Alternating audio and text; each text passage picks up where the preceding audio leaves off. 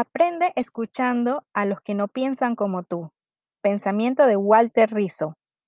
Como te he comentado anteriormente, ya sea a través de nuestro Instagram o nuestro blog, el año 2020 ha sido un año de reinvención, no solamente a nivel profesional, sino también de crecimiento personal y en pareja. Desde que comenzamos nuestra relación, Luis y yo siempre hemos sido muy unidos. Siempre hemos mantenido la sinceridad sobre nuestras metas, sueños y hemos sido muy transparentes al mostrar fortalezas y debilidades, lo que nos ha hecho apoyarnos en los momentos más difíciles. Pero como toda pareja, surgen los momentos difíciles, los tan temidos conflictos, que si no son resueltos apropiadamente pueden generar insatisfacción, frustración, debilitamiento y hasta rompimientos. Es por eso que te quiero compartir mi reflexión de la vida en pareja y estrategias que nos han servido para afrontar juntos todas nuestras etapas de cambios. Soy Gabriela y te doy la bienvenida al podcast de Positivamente. Nos puedes encontrar en Instagram como arroba positivamentegram, donde subimos todos los días contenidos de valor para tu crecimiento personal y profesional. Sé que debes conocer el significado de conflicto en pareja, y estos son una realidad normal que ocurren en la vida de quien esté experimentando una relación afectiva. Pero más que asustarte y ver la connotación negativa a las que estamos acostumbrados, quiero que lo veas como una oportunidad de que en ese momento se pone a prueba la relación, donde pueden compartir tú y tu pareja más íntimamente sus puntos de vista, lo que desea cada uno y llegar a un punto en común estos conflictos pueden surgir por cambios de rutina, por tareas domésticas, por temas culturales y valores familiares, dinero o simplemente por querer tener la razón. Ojo, haciendo un paréntesis, esto no es una receta mágica y si uno de los dos no quiere mejorar por sí mismo y por su relación, el otro no lo puede hacer cambiar. Y no tiene nada de malo dejar ir una relación que en vez de hacerte feliz, está haciendo todo lo contrario. No se debe permitir jamás las agresiones físicas, emocionales y sexuales. Cerrando este paréntesis y enfocándonos en las relaciones saludables, quiero compartirte mi experiencia. Luis y yo somos completamente diferentes y los gustos ni se digan. Los conflictos, como ya te mencioné, son habituales en cualquier pareja y nosotros no hemos sido la excepción. Sin embargo, hemos aprendido y madurado. Reconocemos cuando nos equivocamos, cedemos y llegamos a consensos.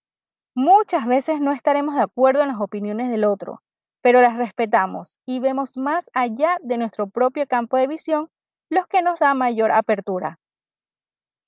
Definitivamente que convivir 24/7 con alguien hace un poco mayor la posibilidad de enfrentamientos, el caos llega cuando no somos capaces de gestionarlos o en el peor de los casos no queremos hacerlo. Recuerda no tomar una decisión cuando las emociones se encuentran en su punto más fuerte, porque después no habrá cabida al arrepentimiento. Tomen cada uno una esquinita para respirar y replantearse. Algo que nos ha funcionado a nosotros es que por más enojados que nos encontremos en el momento, nunca nos hemos faltado el respeto, y algo que es cierto es que cuando se pasa la línea del respeto a la confianza, aunque uno quiera remediarlo, no se puede volver atrás. Siempre quedará algo en nosotros que hará que las cosas no sean iguales. A pesar de que siempre hemos sido de aprender y experimentar nuevas actividades, el tiempo de cuarentena fue todo un desafío, porque una cosa es que cada uno esté en su casa, en su propio espacio, y otra diferente es vivir juntos.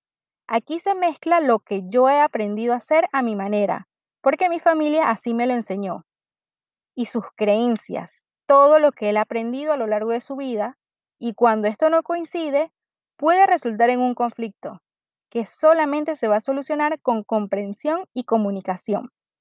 Por eso quiero compartir contigo estrategias muy útiles que te pueden funcionar en tu vida en pareja.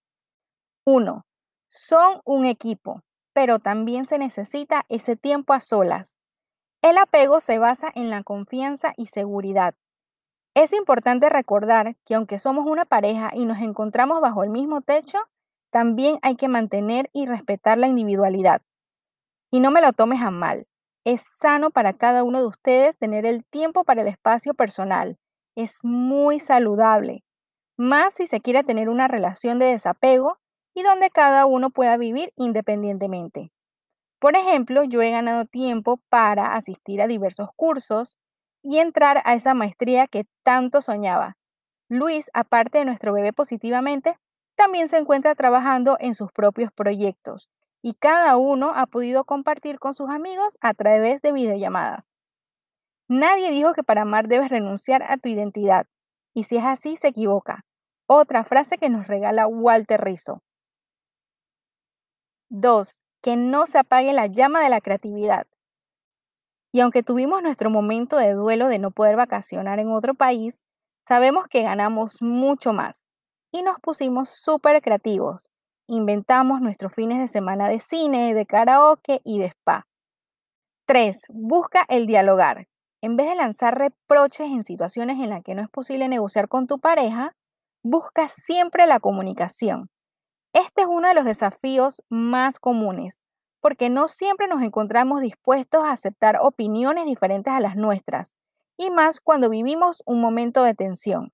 Entonces respira, busca el momento adecuado para entender lo que piensa tu pareja. Muchas veces sucede que nos imaginamos un caos y no necesariamente la realidad lo es. A veces todo es mucho más fácil y la manera de comprender es hacer preguntas abiertas para entender los pensamientos y emociones hay que darse espacios para que ambas partes puedan poner sobre la mesa su sentir, sin ser malinterpretado o juzgado. 4. Compartan actividades que los reten a salir de su zona de confort. Por ejemplo, a Luis no le gusta jugar uno, en cambio es mi juego favorito. Digamos que aquí sale a relucir mi lado competitivo. Y yo por mi parte me he animado a cocinar, que la verdad esta actividad no me gusta ni me emociona, y sobre todo que el chef profesional me intimida. Y más cuando suceden lo que llamamos desastres, que es muy seguido. Pero ambos hemos aprendido a disfrutar de las actividades que al otro lo hacen feliz. 5. Olvídate de las palabras absolutas y generalizaciones. En estos momentos se deben evitar palabras como nunca, siempre, todo o nada. Realmente son peligrosas porque no dejan opciones y pueden empeorar la situación. 6. Aprende a negociar. Conversen sobre lo que debe mejorar cada uno y también lo que cada uno esté dispuesto a dar.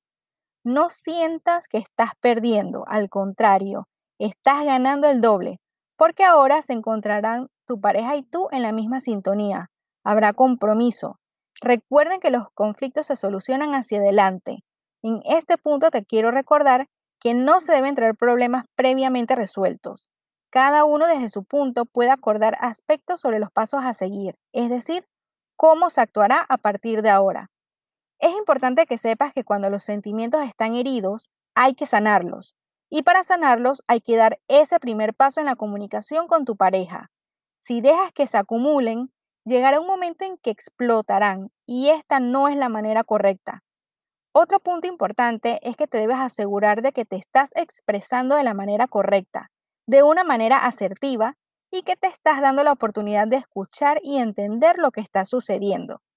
Espero que todo lo que te he compartido te sea de utilidad. Hasta el próximo podcast.